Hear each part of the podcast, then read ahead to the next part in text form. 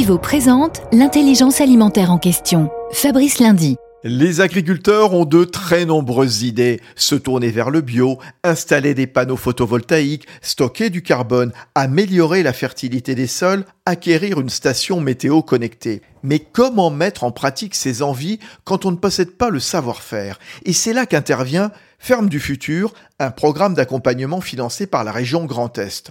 Le principe est simple, l'agriculteur reçoit la visite d'experts, ceux notamment d'AgroSolutions, la structure de conseil du groupe coopératif InVivo, qui vont établir un diagnostic tenant compte à la fois du côté innovant de l'impact environnemental et aussi bien sûr de la viabilité économique du projet avant de proposer un plan d'action. Une démarche gratuite pour l'agriculteur qui peut ainsi prendre du recul avant de construire sa stratégie. 130 exploitations ont déjà bénéficié du dispositif Ferme du futur, lequel est prolongé cette année. Union nationale des coopératives agricoles françaises, InVivo s'engage pour la transition agricole et alimentaire vers un agrosystème résilient.